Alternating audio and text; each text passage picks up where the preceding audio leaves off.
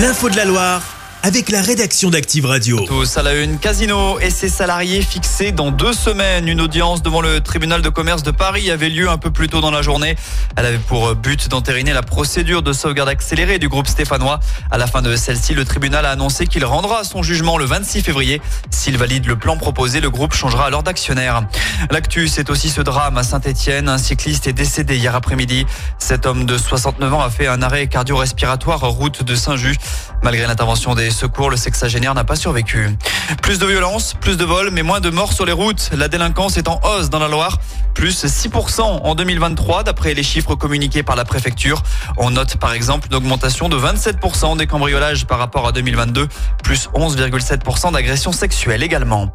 Le surendettement est en nette hausse dans la Loire, c'est ce qui ressort d'une récente étude de la Banque de France. À la suite de l'inflation, le nombre de dossiers déposés a augmenté de 30% en un an dans notre département. C'est bien plus que dans la région où la hausse s'établit à 11%. Dans la Loire, cela représente 1500 cas de surendettement l'année dernière. Enfin, on termine avec du bien plus léger, du foot. Face à l'Estac, 3 points ou rien. C'est la mission de la SS qui joue en clôture de la 24e journée de Ligue 2 ce soir. Souci, les Verts restent sur deux défaites consécutives en championnat. Et pour Olivier Deloglio, il faut penser certaines plaies.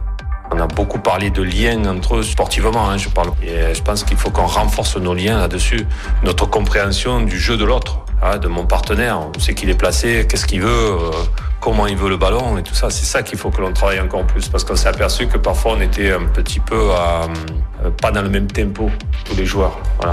Il reste à savoir si cela se traduira sur le terrain. Relégué à la 12e place du championnat après les matchs de ce week-end, les Stéphanois peuvent réaliser la très belle opération et passer 7e. Mais pour cela, il faudra donc battre 3 ce soir à Geoffroy Guichard. Coup d'envoi, 20h45. Chaque semaine, vous êtes plus de 146 000 à écouter Active uniquement dans la Loire. L'actu locale, les matchs de la SSE, les hits, les cadeaux, c'est Active. Source Médiamétrie, IR local, habitude d'écoute en audience semaine dans la Loire des 13 ans et plus, de septembre 2021 à juin 2023.